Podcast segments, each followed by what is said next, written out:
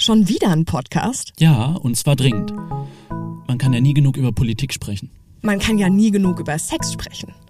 Man kann aber auch nie genug über psychische Gesundheit sprechen. Ja, das passiert aber leider immer noch viel zu selten. Deshalb treffen wir uns neun Wochen lang. Für die Mackenbaracke. Mackenbaracke ist ein selbstproduzierter Podcast zur Entstigmatisierung psychischer Erkrankungen, unterstützt von der Deutschen Gesellschaft für bipolare Störungen. Bevor es losgeht, noch ein wichtiger Hinweis.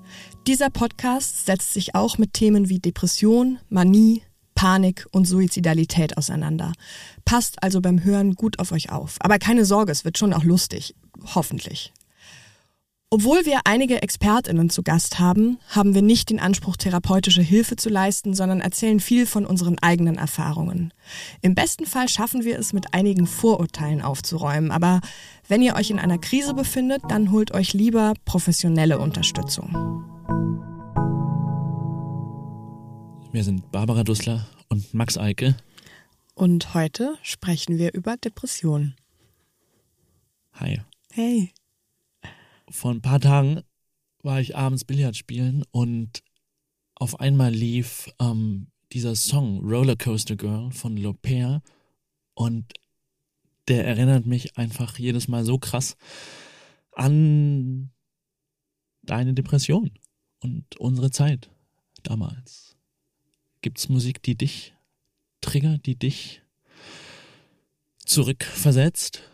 Ich muss den Song übrigens mal wieder hören. Das wäre auch ein guter Jingle gewesen. Ja. Zu spät. Schade. Mm, ja, jein, ist schwierig. Also mit Manien verbinde ich vor allem Musicals, glaube ich, kann man so sagen. Weil ich liebe auch in stabilen Phasen Musicals, aber ich habe immer den Wunsch, also ich als stabile Barbara, dass ich eine Band hinter mir habe und die den ganzen Tag musikalisch alles kommentiert, was ich mache. Abwaschen, aufstehen, duschen, in den Supermarkt gehen, ähm, alles einfach, weil ich das eine saugeile Vorstellung finde. Und in der Manie höre ich dann dieses Musical und ich bin in diesem Musical. Also da findet es wirklich statt. Das heißt, ich gehe in den Supermarkt, tanze wie verrückt zu dem Musical, das ich im Ohr habe, singe laut mit ähm, und habe halt die Barbara Dussler Show. Und Lieder in der Depression gibt es eigentlich gar nicht. Das ist für mich die absolute Stille, weil ich Stille ist falsch, aber ich kann in depressiven Phasen keine Musik mehr hören. Ich kann es nicht aushalten, ehrlich gesagt, weil mir jedes Gefühl von außen viel zu viel ist, viel zu viel Reiz. Und für mich ist Musik was Hoffnungsvolles grundsätzlich. Ich liebe Musik. Eigentlich höre ich immer Musik. Aber ich bin in der Depression nicht mehr hoffnungsvoll. Da ist nichts mehr übrig. Da ist nur noch alles tot um mich rum. Keine Inspiration mehr, kein Leben. Am ersten noch so ein Song, den wir in der Klinik immer laufen hatten, als wir Völkerball spielen mussten.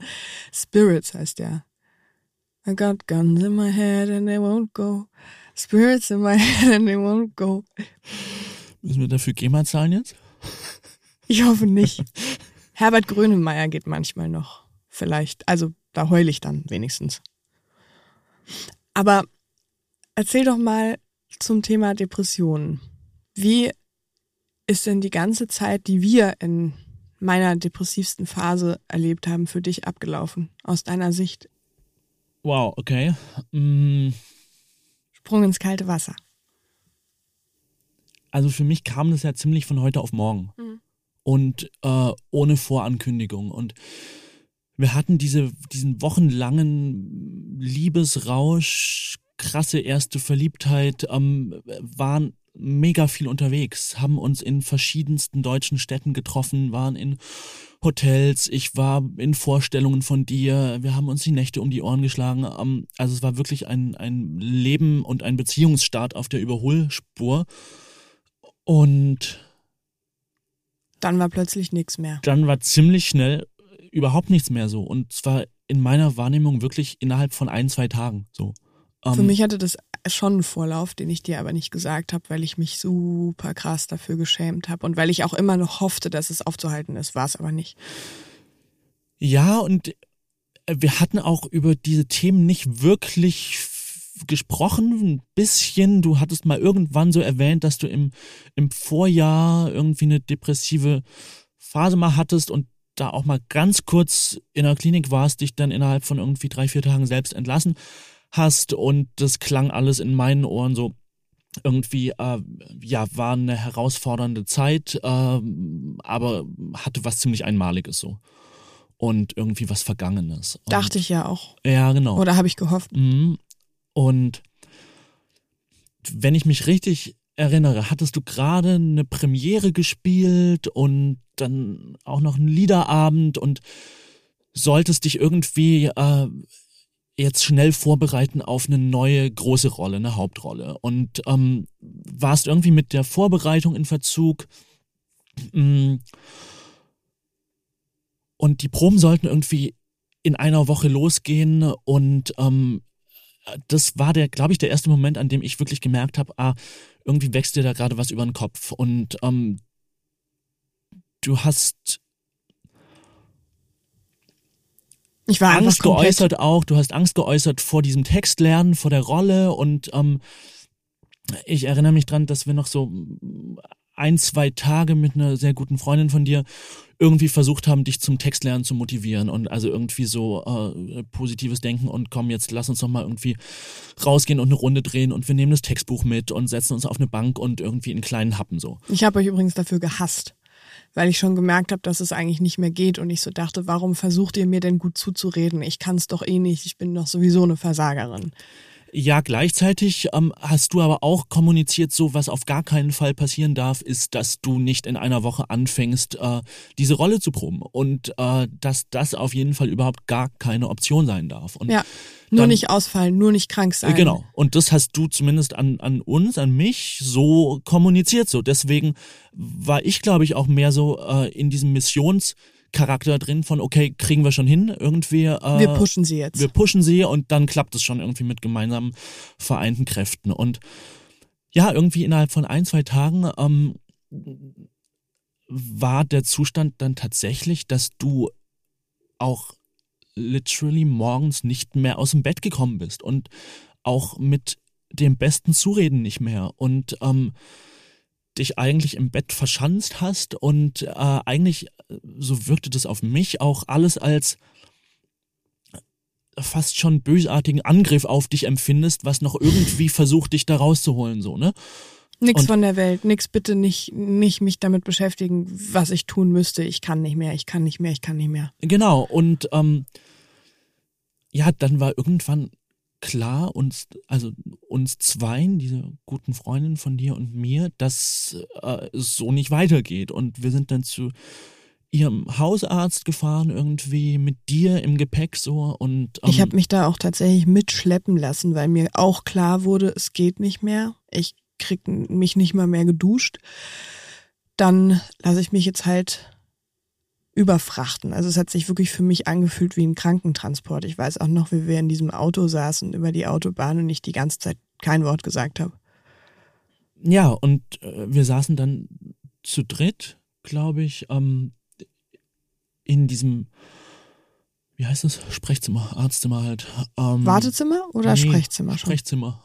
Ähm, und hatten einen älteren, sehr einfühlsamen und mir sehr sympathischen Arzt uns gegenüber, ähm, der ruhig gesprochen hat, irgendwie äh, ein paar Fragen gestellt hat und dann kam so peu à peu durch, dass das Sinnvollste ist, jetzt erstmal ähm, den Schritt zu gehen, dich krank zu schreiben. Es war irgendwie, glaube ich, so Ende Oktober, Anfang November rum und er hat dich dann erstmal bis Ende des Jahres krank geschrieben. Und das war auch der Moment, an dem dann klar wurde und wir gemeinsam schon drüber gesprochen haben, ähm, das bedeutet, dass du dieses Stück absagst. Ich glaube, ich habe dann irgendwann bei ihm im Sprechzimmer auch angefangen zu heulen. Du hast mega angefangen zu heulen und das war wirklich auch, das war ein erster, äh, ja, irgendwie vielleicht auch Schockmoment für mich, ähm, weil es war kein normales Heulen mehr. Es war wirklich ein Zusammenbruch. Es war total krass. Und also hatte schon was Panik Attackenmäßiges so. Und mhm, das ist für mich übrigens auch tatsächlich eine Beschreibung von einer Depression. Für mich ist ein Zeichen auch, äh, wenn es nach dem Heulen nicht leichter wird, dann ist irgendwas nicht in Ordnung im Kopf. Ja. Weil man kennt es ja für alle, die noch keine Depression hatten. Herzlichen Glückwunsch. Ich hoffe, es bleibt so von ganzem Herzen an alle HörerInnen. Ähm, es gibt ja, wenn man aus Liebeskummer heult oder wegen Traurigkeit, ähm, dann geht's einem ja ganz oft danach besser. Man kann wieder leichter atmen und es hat sich irgendwas bewegt oder so.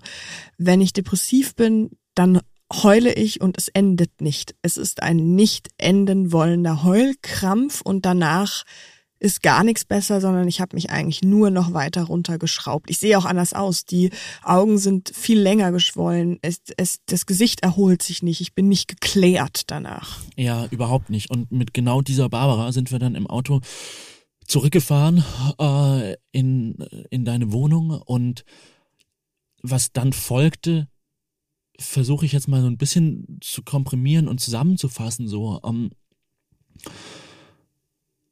eigentlich ging jeder Morgen mit äh, Panikattacken deinerseits los so. Und du hast dich ins Klo eingeschlossen und warst da wirklich gefühlt, weiß ich nicht, äh, eine Viertelstunde, eine halbe Stunde ähm, kotzen, zumindest klang es so, ich weiß es nicht, du hast mich nie reingelassen.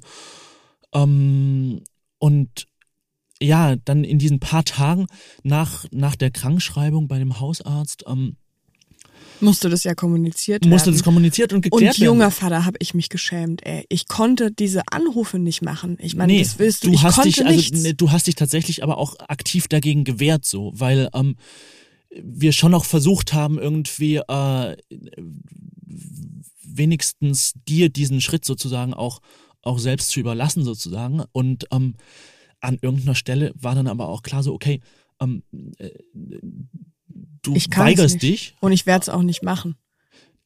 Dann übernehme ich das jetzt mal. Und ich erinnere mich an Telefonate erstmal mit engen Freundinnen von dir. Äh, dann erinnere ich mich aber auch an Telefonate mit äh, der Regisseurin von dem Stück und dann äh, mit dem Intendanten. Wie haben die denn reagiert eigentlich? Ich habe mich so geschämt, ich konnte diese Anrufe nicht machen. Ich war die größte, ich war das Letzte. Ich fand's, oh, ist immer noch schlimm, darüber nachzudenken. Was, was haben die denn gesagt? Wie haben die reagiert? Die Reaktionen waren unterschiedlich so. Um, die Regisseurin beispielsweise habe ich als irgendwie relativ ähm, gefasst und rational empfunden und äh professionell freundlich. Freundlich, einfühlsam, würde ich mal sagen.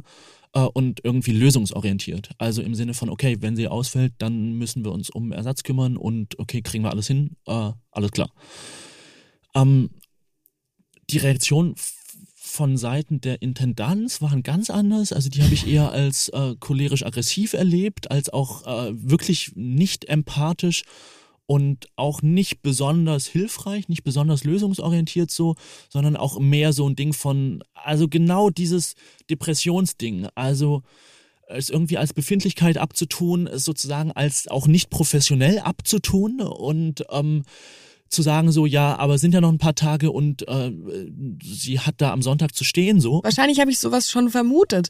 Dass, ich meine, ich hätte man mir das direkt gesagt, ich glaube, ich weiß nicht, was ich gemacht hätte total. Ich habe nur im, in Erinnerung, dass mein Aggressionslevel tatsächlich auch gestiegen ist und mein Ton sich, glaube ich, auch verschärft hat. So. Und ähm, das bei mir schon auch dazu geführt hat, wirklich, dass ich in einen Verteidigungsmodus gegangen bin. So, ich hatte das Gefühl, wir sind zusammen, du bist meine Freundin, ich muss hier gerade ja, meine Freundin, dich, uns verteidigen sozusagen. Und ja, aber ich, auch, also ich habe es tatsächlich als Angriff auch gegen uns beide, gegen mich empfunden, ja, indirekt dann. Verstehe ich. Und letztendlich ist ja total absurd auch, dass du diese Krankheit verteidigen musstest, ne? Irgendwie zu sagen, ja, sie ist wirklich depressiv. Es ist wirklich schlimm. Es ist wirklich eine Krankheit. Es ist ja absurd, dann da, das noch darauf beharren zu müssen. Mega. Und ähm, ich glaube, nachdem das dann erstmal klar war und die Proben ohne dich losgingen und Ersatz gefunden war, das war für dich nochmal ein krasser, nochmal eine Steigerung sozusagen und nochmal eine, eine Negativsteigerung, ein Zusammenbruch, äh, der aber fast auf eine Art auch was Befreiendes hatte, weil dann erstmal klar war, okay, dies Thema ist jetzt durch und gegessen, da müssen wir uns keine Gedanken mehr drum machen. ähm, habe dann tatsächlich gefühlt echt äh, die Organisation deines Alltags übernommen und bin einkaufen gegangen, habe gekocht, ähm, war die ganze Zeit da, weil ich es mir aber auch auf eine Art erlauben konnte, so, weil äh, ich selbstständig war. Aber ich möchte nochmal einhaken, weil du hast nicht gefühlt meinen Alltag übernommen, du hast meinen Alltag übernommen. Also ich ja. bin in eine komplette, unfähige Regressionshaltung zurückgegangen. Ich wollte quasi, hätte ich es gekonnt, ich wäre wahrscheinlich zurück in den Mutterleib oder so, weil ich nicht hier sein wollte. Ich konnte nichts machen. Ich habe jegliche Verantwortung über mein Leben abgegeben. Ich habe mich echt unmündig gemacht und habe dich auch angefleht, diese Dinge zu machen. Ich weiß es noch. Du hast ganz oft versucht, mich zu motivieren und ganz oft versucht zu sagen, hey, wir schaffen das und der Supermarkt ist doch nicht weit und ich glaube, das hast du total richtig gemacht, aber ich konnte es nicht und ich wurde, ich dachte immer so, warum kann er nicht sehen, dass ich es nicht kann, dass ich es einfach nicht kann. Das war ganz krass und gleichzeitig wollte ich auch nicht, dass du in den Supermarkt gehst, weil ich panische Angst hatte, allein zu sein. Für mich wurden peu à peu diese Supermarktgänge oder auch mal kurz spazieren zu gehen, rauszugehen, wie so Lichtblicke, wie irgendwie auch ein mal kurz für mich durchatmen und ich bin dann auch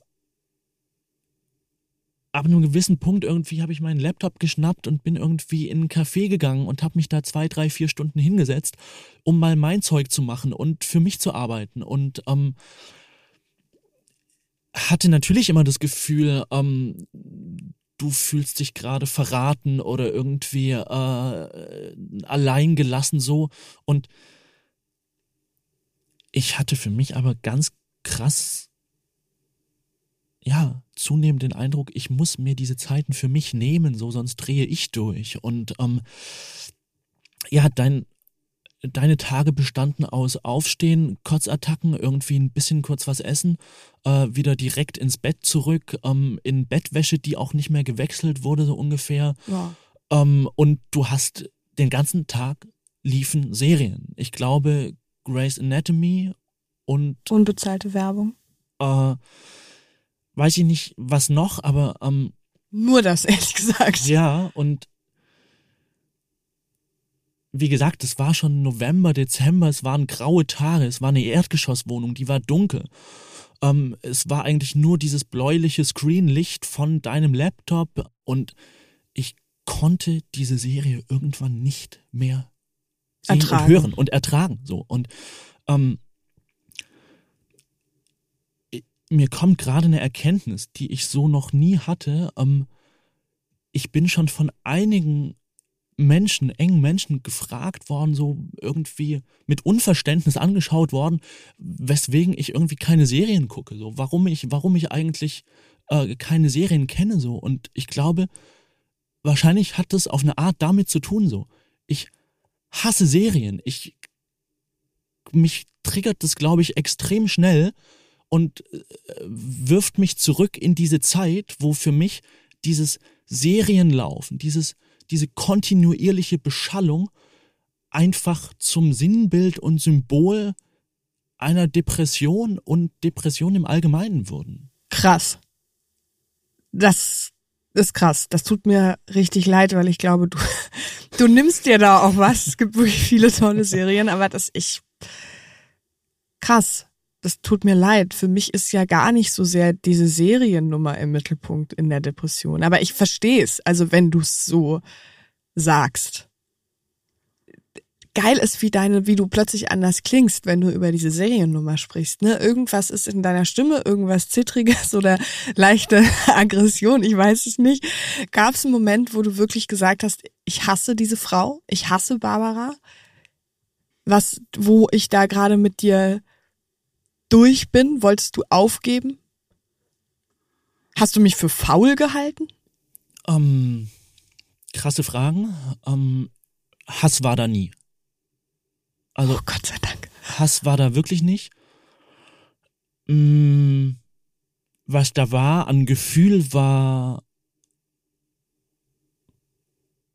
Ohnmacht, an Verzweiflung, an helfen wollen, an, an Mitleid irgendwann auch. Mitleid ist ja auch eine super sexy Grundlage für eine Beziehung, ne? Ja, nicht. Horror, ja. Ähm, und äh, ja, tatsächlich auch irgendwie Schockmomente. Ich erinnere mich an, an ein Telefonat mit deiner Mutter ähm, zu einem Zeitpunkt, wo irgendwie schon langsam klar war, okay, so kann es nicht weitergehen.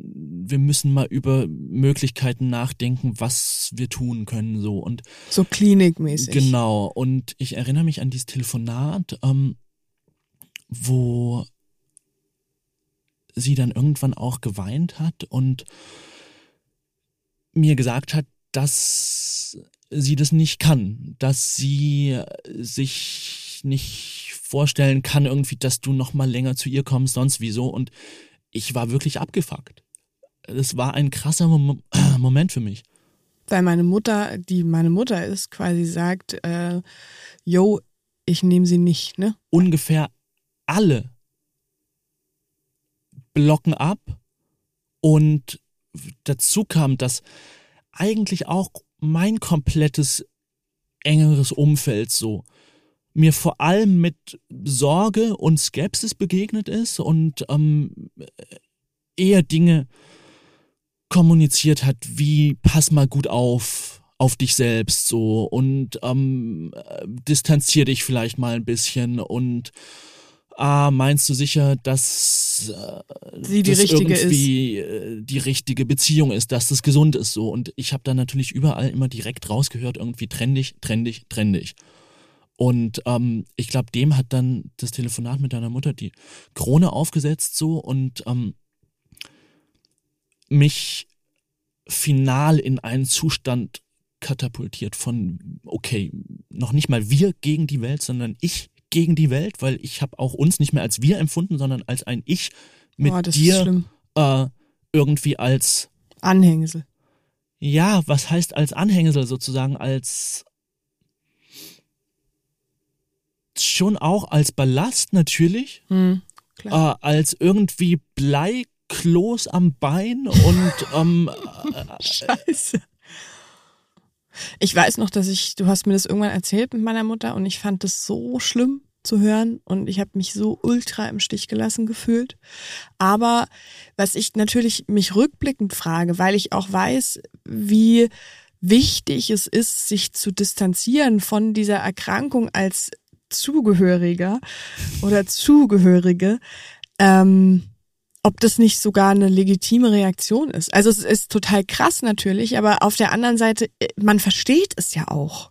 Total. Ich kann da jetzt auch im Nachhinein und mit einiger Zeit dazwischen ganz anders draufschauen so und das auch als als legitime und nachvollziehbare Reaktion einordnen so ähm, und ich glaube auch, dass es mir irgendwann klar geworden ist, wie wichtig es auch ist, sich zu distanzieren im richtigen Moment, so, hm. ähm, weil man sonst auch selbst irgendwann keine Hilfe mehr sein kann.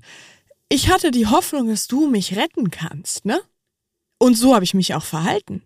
Also das ist natürlich auch eine Erwartungshaltung, der niemand gerecht werden kann. Ich war aber, ich hatte die Hoffnung und die irrationale den irrationalen Wunsch, dass du kommst, mich auf die auf den Händen trägst und in ein besseres Leben. Das ist ja absurd. Aber es ist einfach, als ich damals noch nicht so gut mit depressiven Phasen umgehen konnte, war es mir nicht anders möglich. Es tut mir aber heute auch wahnsinnig leid. Also nur um mal auch von mir ein paar Beispiele zu nennen. Ähm, mein Verstand bröselt mir halt weg. Also ich kenne mich als jemand, der relativ schnell im Kopf ist, Dinge gut umsetzen kann, schnell Text lernen kann und alles. Und wenn ich aus einer Manie komme, dann sitze ich da und weiß nichts mehr. Ich habe die Fähigkeiten verloren und ich, ich stehe morgens auf und ich weiß, ich müsste duschen und ich schaffe es nicht, weil ich Angst habe, nicht mehr zu wissen oder nicht mehr weiß, wenn ich unter der Dusche stehe, muss ich zuerst Shampoo oder zuerst Spülung auf meine Haare geben? Ich bin wirklich, ich weiß es nicht mehr. Das ist nicht ein Bild. Das ist die Wahrheit. Ich kann auch nicht mehr mir selbst Essen zubereiten. Ich stehe dann da und denke, okay, was hast du schon oft gemacht? Du hast schon oft Rührei gemacht. Ähm, wie geht das? Muss ich muss ich zuerst äh, die Zwiebeln schneiden. Ich weiß es dann nicht mehr. Es, es funktioniert wirklich nicht mehr in meinem Kopf. Ich krieg die Schritte nicht mehr zusammen. Ich habe deshalb auch nichts mehr gemacht, weil ich Panik hatte, dass ich versage an den kleinsten Dingen. In der Dusche, daran versage. Und ich weiß natürlich heute, dass das der komplett falsche Weg ist, dann gar nichts mehr zu machen, sondern dass man einfach akzeptieren muss, dass diese Dinge nicht so laufen, wie man sich sonst kennt und dass man sie trotzdem machen muss, auch wenn sie 100 Jahre dauern. Aber damals konnte ich das nicht. Ganz witzig ist übrigens, äh, aufs Klo gehen konnte ich immer. ich bin ständig aufs Klo gerannt in der Depression. Weißt du das noch? Weil es war halt so, hinsetzen, Körperfunktionen passieren, abputzen, spülen, Hände waschen, fertig. Das ist, das war das einzige, wo ich noch gut drin war. Das ist echt, oh, wie bitter. Ja, und ungefähr auch das einzige, was, was du überhaupt noch gemacht hast, auf eine Art tatsächlich. Und, ähm, wovon ich mich schon nicht ganz freisprechen kann, ist, dass, also, wie gesagt, Hass war da wirklich nie. Ähm, Wut oder so auch nicht. Also. Echt jetzt? Wirklich? Ne, Wut war da nicht. Boah, ich wäre so wütend gewesen, ohne Scheiß. Nee, Wut war da gar nicht, ähm, weil ich zu keinem Zeitpunkt das Gefühl hatte, äh, du ich machst da gerade was mit Absicht ja. oder irgendwie intendiert, äh, weil äh, du, äh, keine Ahnung, weil du Aufmerksamkeit willst oder weil du es schön findest, umsorgt zu werden oder mhm. bekümmert zu werden, überhaupt nicht. Ähm, aber was ich mich, glaube ich, schon irgendwann angefangen habe zu fragen, ist so, also auch ganz konkret aus der Situation raus, hey, vielleicht müsste ich auch irgendwann mal wieder nach Berlin fahren und mich um mein Leben kümmern. So. Horror? Äh, was, was würde eigentlich passieren jetzt, wenn ich wirklich einfach fahre? Und äh, würdest du, würdest du verhungern? Nee, würdest du natürlich nicht. Das ist eine äh, provokante Frage. Ich glaube, es hätte zwei Möglichkeiten gegeben tatsächlich. Es klingt jetzt bitter, aber so ungefähr Suizid oder Lieferando. also, ich hatte ja nicht umsonst die Panik, dass du gehst, weil ich wusste, wenn man mich lange genug alleine lässt, dann rutsche ich ab. Und dann habe ich keinerlei Ahnung, ob ich mir nicht wirklich was antue. So, weil diese Gedanken waren da. Ich habe es nie konkret geplant, aber wärst du nicht da gewesen, weiß ich nicht, was passiert wäre. Und hätte ich das nicht geplant oder nicht gemacht, natürlich hätte ich mir was zu essen bestellt. Habe ich auch in anderen depressiven Phasen. Dann esse ich halt einmal am Tag eine Pizza, weil irgendwie bei Lieferando bestellen, bei der gleichen Firma immer die gleiche Pizza kriegt man mit Hängen und Würgen einmal am Tag schon noch hin und dann die Tür aufmachen. Was übrigens der absolute Oberhorror ist, ist depressiv zu Subway gehen. Leute, ich kann euch das nicht empfehlen. sehr bezeichnend, weil das ist der Fastfood-Laden äh, mit wirklich den meisten Entscheidungen, die man jemals treffen muss, wenn es um Essen geht. Das war echt, das ist absurd. Man kommt da rein und tausend Auswahl an Subs und man sagt so, okay, ich nehme da einfach halt halber einfach das äh, Sub des Tages und dann geht's los. Ja, ähm, das Sub des Tages möchten Sie ein halbes Brot oder ein ganzes? Ein, halbes. Aber wenn Sie ein ganzes nehmen, dann kostet es nur 30 Cent mehr. Also ich würde an Ihrer Stelle wirklich ein ganzes nehmen. Okay, ich nehme ein ganzes, damit ich nicht weiter diskutieren muss. Dann geht's weiter. Was für ein Brot wollen Sie? Äh, irgendeins, getoastet oder nicht getoastet? Äh, egal. Äh, nee, entscheiden Sie sich. Getoastet. Was wollen Sie denn drauf? E egal, alles. Ähm, wollen Sie noch Guacamole? Das kostet nur 30 Cent. Ich kann das wirklich, ja, geben Sie mir alles drauf. Und man steht dann da, hat 98 Entscheidungen getroffen und eigentlich bei jeder Entscheidung fängt man fast mehr an zu heulen, weil man so denkt, cool, ich kann nicht mal mehr bei Subway was bestellen, ohne dass ich heulend zusammenbreche. Also Depression und Entscheidung passen einfach nicht zusammen, will ich nee, gerade sagen. Der absolute Albtraum. Auch im Supermarkt habe ich ja schon mal erzählt in der ersten Folge. Ich stehe dann da und bin eine Stunde drin und breche heulen zusammen, weil ich merke, ich kriege es nicht hin, mich für den einen oder anderen Spinat zu entscheiden. Es ist richtig hohl, aber es ist wahr. So. Ja, ähm, wie ging es danach weiter, Max, aus, aus deiner Sicht? Wir wussten, oder na doch, ich wusste es schon auch, dass es so nicht weitergehen kann, weil es wurde und wurde nicht besser, eher schlimmer. Ja, und irgendwann war einfach der Punkt erreicht, äh, an dem ganz glasklar war, ähm, wir brauchen professionelle Hilfe und äh, aller Wahrscheinlichkeit nach in Form einer Klinik. Und ähm, ich erinnere mich auch wieder an Telefonate, Nachrichten mit engen Freundinnen von dir ähm, über die Mutter von einer hat dann auch relativ schnell irgendwie einen Platz in der Klinik geklappt, was ja schon ein halbes Wunder war, weil äh, wie oft äh, gibt es den erst in fünf, sechs, sieben, acht Monaten, ja. äh, wo ich wirklich auch zu dieser Zeit gedacht habe, so, äh, euer Ernst so? Are you fucking kidding me? Um, ähm, da würde ich gerne dazu sagen, und das wusste ich da damals noch nicht, vielleicht für alle, die zuhören und die das interessiert. Es gibt in Notsituationen, und bitte, bitte, bitte macht das, immer die Möglichkeit, und das haben wir nicht gemacht, auch weil ich mich nicht getraut habe, es war aber vielleicht Quatsch, ähm, in eine ambulante Notaufnahme einer psychiatrischen Klinik zu gehen. Man kann sich diese Hilfe suchen und bitte tut es auch an der Stelle einmal. Jedenfalls. Und es war dann inzwischen irgendwie äh, Dezember und kurz vor Weihnachten und ich glaube, du bist dann nochmal zu deinem Vater gegangen. Jedenfalls erinnere ich genau, mich dran. Mein Vater hat mich dann aufgenommen und wurde auch von Woche zu Woche äh, ein bisschen ungeduldiger, weil ich halt einfach nicht aufgestanden bin und weil er auch als Vater mit seinem Latein am Ende war und wahrscheinlich so dachte, was ist mit meinem Kind?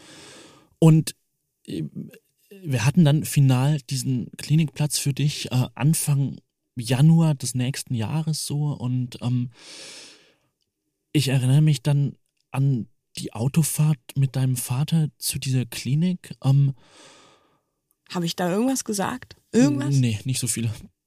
Aber da hat keiner von uns viel gesagt irgendwie. Ähm, ich glaube, ähm, das Radio lief. Ähm, wir waren dann da, sind zu dritt rein, sind von einer Schwester in Empfang genommen worden und ähm, ich glaube, wir sind dann noch irgendwie so fünf Minuten allein gelassen worden, irgendwie äh, von dieser Schwester im Eingangsbereich, ähm, bis sie dich dann holen kam, wirklich. Und ich sage bewusst holen kommen, weil es hatte was davon. Und ähm, ich glaube, für deinen Vater war es genauso weird und unangenehm wie für mich. Ähm, naja, die kam dann irgendwie, äh, hat dich wirklich gefühlt wie so mitgenommen. So. So hat sich's für mich übrigens auch angefühlt. Für mich war das echt, ihr habt mich da abgeladen. Total. Ich habe mich auch komplett allein gelassen gefühlt, was komplett irrational ist, weil ihr die ganze Zeit da wart, ne? Aber ich, ich weiß noch, wie ich in diesem Zimmer stand und nicht wusste, wie es jetzt weitergehen soll. Weil natürlich war ich in einem geschützten Raum und war das im Nachhinein betracht, äh, rückblickend betrachtet auch eine gute, wichtige Sache. Aber ich habe mich gefühlt, als hättet ihr mich gerne loswerden wollen, was wirklich euch auch nicht gerecht wird, was auch mir wirklich diese solche Art Gedanken hatte ich oft und die tun mir leid. Aber es war wirklich die absolute Einsamkeit, die ich je gefühlt habe. Die größte Einsamkeit hatte ich in dem Moment, als diese Tür hinter mir zuging. Du liefst unfassbar schrecklich schluchzend, heulend, am ganzen Körper bebend dieser Schwester hinterher, irgendwie in dieses Arztzimmer. Äh, und ich stand da, hab euch hinterher geschaut und das war wirklich, äh, das hat sich angefühlt wie äh, der letzte Gang zum Schafott so. Ich würde gerne noch kurz sagen, dass wir auch noch eine Folge über Psychiatrie machen weil es ein bisschen so klingt, gerade als wäre es der schrecklichste Ort der Welt. Ist es nicht. Ich hatte äh, damals nicht die allerbeste Erfahrung mit dieser Klinik, aber ähm, es geht auch anders. So. Aber damals war es äh, ein schlimmer Tag und für mich der einsamste Moment meines Lebens. Gibt's aus dieser Zeit irgendwas Schönes zu berichten, ja, was wir gemeinsam erlebt haben, was uns irgendwie vielleicht auch als Paar erstmal noch äh, zusammengehalten hat? Ja, wir sind ja noch eine ganze Weile zusammengeblieben. So. Ähm. Das frage ich mich ehrlich gesagt auch, weil das ist so, dass man so denkt, mh, und wo ist jetzt das Happy End? Äh, gibt's irgendwas, ja, gibt's irgendwas Schönes? Ich glaube ja. Es gibt noch eine Sache, die ich unbedingt hier erzählen will. Max hat nämlich was gemacht, das ist so ziemlich das Romantischste, was jemals jemand für mich gemacht hat. Er ist nämlich damals heimlich in die Psychiatrie für mich eingebrochen. Lieb die Geschichte. Sehr. Ähm, ich hatte nämlich Geburtstag und der war aber an einem Wochentag. Und ähm, irgendwie war die Regelung, dass man sich irgendwie am Wochenende nur sehen konnte. Ich durfte nur am Wochenende raus quasi. Genau. genau. Aber da mein Geburtstag nun mal unter der Woche war und wir überhaupt nicht eingesehen haben, deswegen nicht zusammen feiern zu können, haben wir angefangen, einen Plan zu schmieden. Und ich bin in, in dein Zimmer über den Balkon eingebrochen. Das war irgendwie so ein bisschen im ersten Stock, aber man konnte da einigermaßen reinklettern und es war wirklich so eine Romeo und Julia Situation. Es war wirklich auch, so eine, auch so eine, Story, die ähm, wir echt geplant haben und alleine das war schon aufregend und hat Spaß gemacht. Und ich weiß noch, dass Max sich hinter so Büschen versteckt hatte. Ja, und wir hatten auf äh, irgendwie auf Screenshots von äh, der Karte auf Google Maps, hattest du mir mit Pfeilen reingezeichnet, welcher Balkon deiner ist, genau. Es war dann dunkel und ich bin auf diesen Balkon geklettert und es war der richtige und du hast mir die Tür aufgemacht und ähm, ja, dann war ich bei dir im Zimmer und wir haben angefangen, Geburtstag zu feiern. Und ich glaube, es waren auch noch irgendwelche Wunderkerzen mit im Spiel. Äh, du hattest dich auch um ein sehr cooles Geschenk gekümmert. Ähm, was hier gerade neben mir steht, ein Rucksack, den ich bis heute habe. Und ähm, hat, dass ich das, dass ich dazu in der Lage war, hätte uns wirklich sagen müssen, sie ist auf dem Weg der Besserung. Dass ich dir das oben, Ding total. auf Zalando bestellt habe, wo ich davor nicht mal das Handy in die Hand nehmen konnte, das war ein gutes Zeichen. Hatten wir Sex? Ich weiß es ja. nicht mehr. Ja, hatten wir da hatten Sex. Wir, wir hatten Sex. in der Psychiatrie Sex. Das ist äh, auch eine ganz schöne. Stimmt. Und ich glaube, dass das Bett auch nicht das leiseste war. Und das hat er. Ähm, Auf Nein. jeden Fall ist Max, und das fand ich eigentlich genauso witzig, er musste ja am nächsten Morgen wieder raus. Raus. Und das, äh, der Balkon war ja von dem ganzen Gelände aus einsehbar. Das heißt, es war klar nicht mehr über den Weg, wie ich reingekommen war. Und dann ist er quasi als Patient da raus. Er hat quasi versucht, sich ganz selbstverständlich durch diese Gänge zu bewegen. Ich bin da so durchgeschlappt und hatte mir von dir noch beschreiben lassen, äh, wo genau der Weg nach draußen ist. oh Mann, ey. Also es war nicht langweilig, es war selbst in den depressivsten Zeiten auf eine Art nicht langweilig. Ähm, Danke für dieses Kompliment, das freut mich sehr. Mm, lass mich noch mal ein bisschen provokant sein. Unbedingt. Man sagt, in Kriegszeiten gibt's keine Depressionen. Und wenn die Bomben fallen, so ungefähr, dann äh, wirst du aus dem Bett kommen. So manische Phasen sind bei mir wie Krieg im Kopf, weil wenn dein Job gefährdet ist, du dich im permanenten Streit mit irgendwie Freundinnen und Kolleginnen befindet, dann bist du halt im, also du musst im Machermodus bleiben, sonst gehst du halt unter und die Erkenntnis kommt dann viel später, wenn einem bewusst wird, ähm, scheiße, was habe ich da getan? Ich bin fast kaputt gegangen daran und es ist jetzt auch nicht besonders hilfreich, wenn man dann noch feststellt, wenn man in die Depression rutscht, dass man in der Zeit 847 Abos abgeschlossen hat, dass die Inkassobriefe langsam ins Haus flattern und ich meine, ich habe mich da vor dir auch damals krass geschämt, weil was hätte ich denn sagen sollen? Ich habe auch das verborgen, bis es mir wieder besser ging und ich es alleine regeln konnte. Weil was hätte ich denn sagen sollen? Ähm, ja, ich habe da noch so ein Abo für eine komplett unseriöse Glücksspielplattform. Kannst du das kündigen? Du hattest ja gefragt, hey, wie kommst du da drauf? Oder kannst du vielleicht meine drei Wohnungen kündigen? Dann hätte ich dir ja erzählen müssen und du hättest Fragen gestellt und ich, ich konnte es halt nicht. Das ist halt auch, da sind wir wieder bei der guten alten Scham. Scheiße Das wäre was, was man total praktisch hätte lösen können miteinander. Und was eine viel größere Hilfe gewesen wäre, als dir die ganze Zeit am Rockzipfel zu hängen. So. Glaube ich. Ja. Krass, krass, krass. Aber um nochmal den Bogen zu schlagen zu, es gibt keine Depressionen zu Kriegszeiten. Ich glaube, ähm, was ganz klar ist, dass auch in diesem Szenario die Depressionen mit Verzögerung danach aber umso krasser kommen, sozusagen, ne? Und dass das deswegen der größte Bullshit ist. Ja. Ähm, An dieser Stelle gibt es auch ein paar Sätze, die ich einfach nie wieder über Depressionen hören will. Das haben bestimmt schon viele Leute drüber gesprochen. Ich mache es gerne nochmal. Geh doch mal joggen, hilft nicht. Man ist noch nicht mal bereit, aus dem Bett aufzustehen. Ähm, reiß dich mal zusammen, anderen geht's schlechter, hilft auch nicht, weil dann fühlt man sich noch schuldiger. Äh, was ist denn noch so schön? Ah, Krankheit als Chance, positive Psychologie. mhm. Da möchte ich ganz kurz sagen, haltet bitte eure Fresse.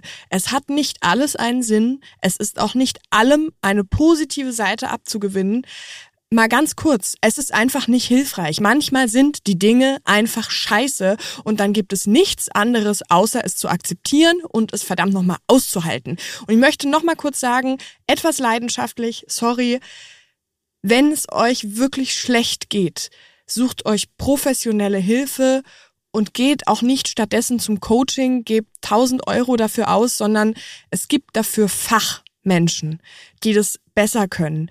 Wenn ihr eine kleine Krise habt, kann man bestimmt über sowas wie Coaching nachdenken. Die ganzen Coaches, die jetzt zuhören, die schicken mir eine Briefbombe. Aber nee, nee, nee, nee, nee. Es gibt Profis, studierte Menschen. Bitte geht dahin. Also und es ist ein Riesenunterschied, ob man in einer klinischen schweren Depression steckt oder Manie in einer bipolaren Störung oder ob man das Gefühl hat, man kann sich selbst optimieren oder will sich irgendwie äh, beruflich sonst wie im Leben Oder es geht dir einfach gerade nicht so gut. Ja, Und Total. wie gesagt, positive Psychologie lehne ich ab. Sprüche, die auf Yogi-Tees draufstehen, bitte vergessen. Kalendersprüche sind hier nicht erwünscht. Krankheit ist keine Chance. So, äh, zurück zum Thema. Kleiner Exkurs.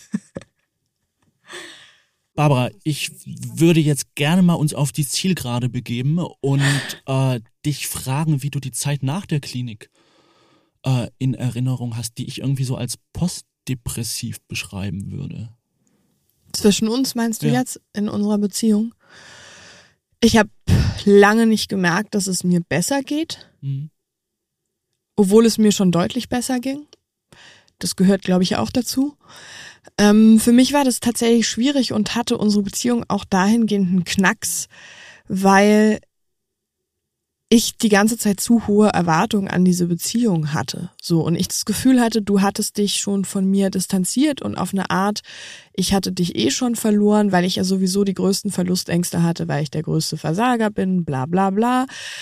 Ähm, und das war nicht gerade hilfreich. Ich, also, nee, anders. Du hattest dich zurückgezogen, vollkommen zu Recht, aus Selbstschutz, auch überhaupt nicht schlimm zurückgezogen übrigens. Aber ich hätte das, ich hätte mehr Stütze gebraucht oder mir, hab mir eingebildet, mehr Stütze zu brauchen. Und ähm, ich war auch nach der Klinik halt nicht bereit oder noch nicht in der Lage, unsere an unsere riesen Liebesgeschichte vom Anfang an zu knüpfen. Ich konnte es noch nicht. So. Glaubst du eigentlich, wir wären heute noch zusammen, wenn die Depression nicht dazwischen gekommen wäre? Äh, ich glaube nicht. Mm, Wir hatten viel zu wenig Basis und viel zu wenig schöne, leichte Zeit verbracht, um das zu halten. Stimmt, aber selbst wenn wir das gehabt hätten, ich, ich glaube, wir haben uns in so unterschiedliche Richtungen entwickelt, auch sexuell und äh, eine komplett andere Vorstellung vom Leben als Paar. Und ich habe wirklich das Gefühl, dass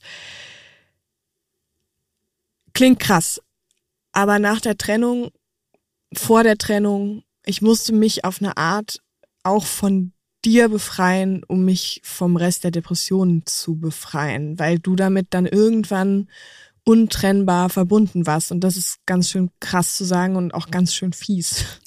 Nee, weil mir ging es ja genauso. Also ich glaube, ich hatte exakt dasselbe Gefühl, dass ich mich von der Depression befreien musste und das irgendwie in unserer damaligen Konstellation auch hieß, mich von dieser Beziehung zu befreien oder daraus zu lösen so und ich persönlich glaube auch nicht, dass wir noch zusammen wären.